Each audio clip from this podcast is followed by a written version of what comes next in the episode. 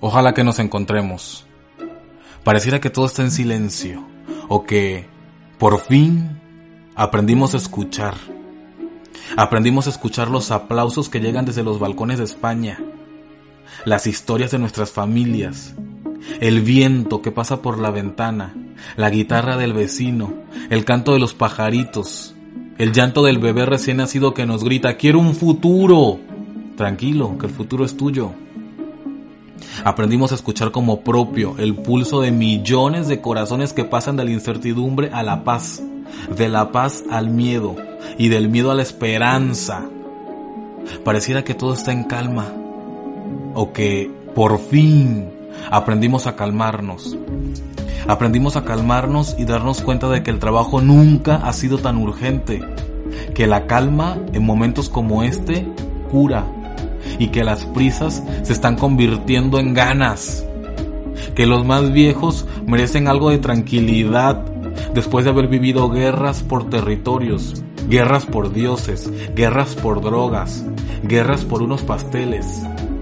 Tranquilos, no se ahoguen en el exceso de noticias. Mejor escríbanos sus cuentos, que escucharemos con más calma en los próximos meses.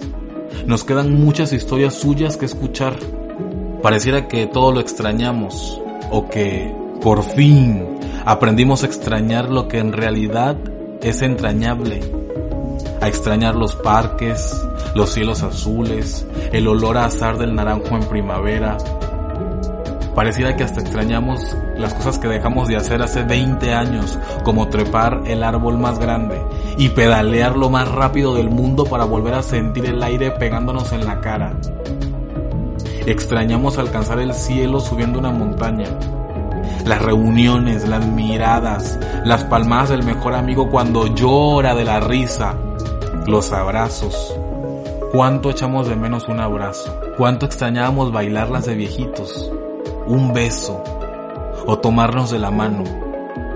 El mundo está en cuarentena y los que lo queremos algo preocupados, inciertos y con un millón de dudas.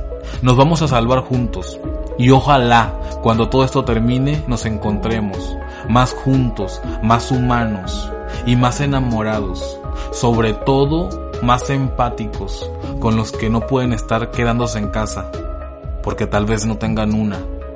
Saldremos de esta y ojalá cuando todo esto termine nos encontremos y le demos la vuelta al mundo como todos queremos estar ahora, juntos.